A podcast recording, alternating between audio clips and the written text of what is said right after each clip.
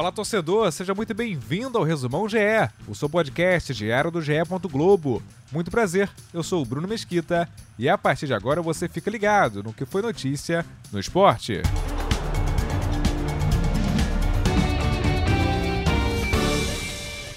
Pela 33ª rodada da Série A, o Verdão bateu o Havaí por 3 a 0 e ficou ainda mais perto de uma conquista que parece questão de tempo. Gustavo Scarpa de pênalti, Dudu e Vanderlan deram nova vitória ao líder, invicto a 18 rodadas. Do outro lado, o clube catarinense sofreu a sexta derrota consecutiva e sente o rebaixamento se aproximando.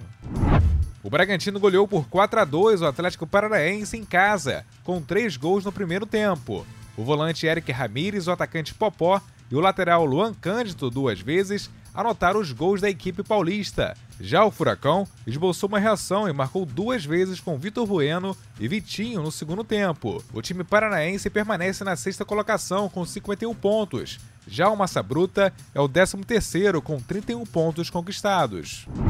No primeiro jogo, após o título da Copa do Brasil, o Flamengo venceu por 2 a 1 o América Mineiro fora de casa, no Independência.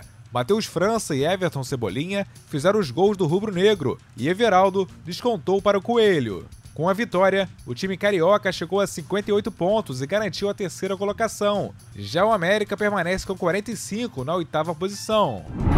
No clássico paulista entre Santos e Corinthians, melhor para o Timão, que venceu por 1 a 0 com o gol de Roger Guedes na Vila Belmiro. O Peixe segue com 43 pontos na 12ª posição. Já o Corinthians aparece em quarto com 57 pontos. Pela 36ª rodada da Série B, o Ituano venceu por 1 a 0 o Sampaio Correia. Com o resultado, o time de Itu chega a 54 pontos, assumindo a quinta colocação na tabela. A derrota deixou o Tubarão com os mesmos 52 pontos na oitava colocação.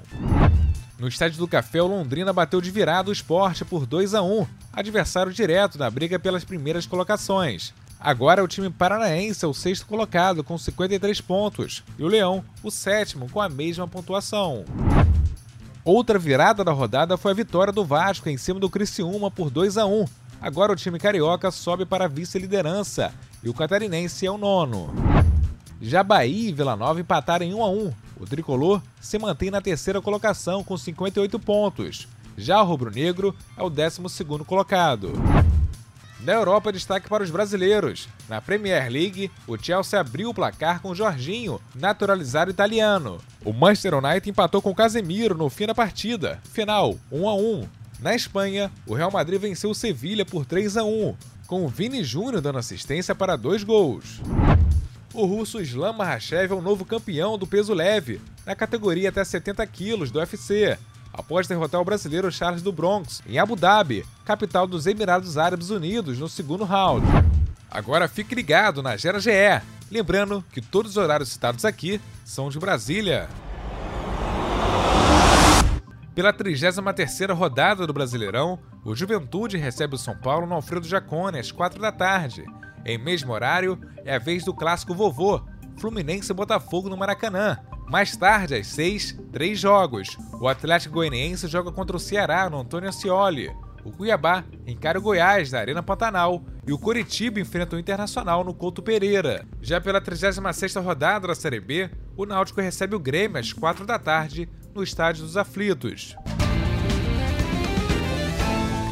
Você já ouviu os novos podcasts do GE? Tem o Partiu Catar, que traz histórias, curiosidades e o caminho de cada seleção rumo à Copa do Mundo. Toda quarta e sexta uma seleção diferente, como num álbum de figurinhas, até completar as 32.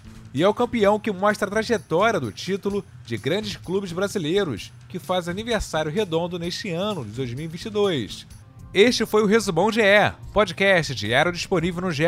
Globo, no Globoplay e na sua plataforma de áudio preferida e também pela Alexa. É só pedir para Alexa tocar as notícias do GE. Este episódio conta a coordenação de Rafael Barros e a gerência de André Amaral. Eu sou o Bruno Mesquita e me despeço por aqui. Voltamos nesta segunda. Um abraço e continue conectado.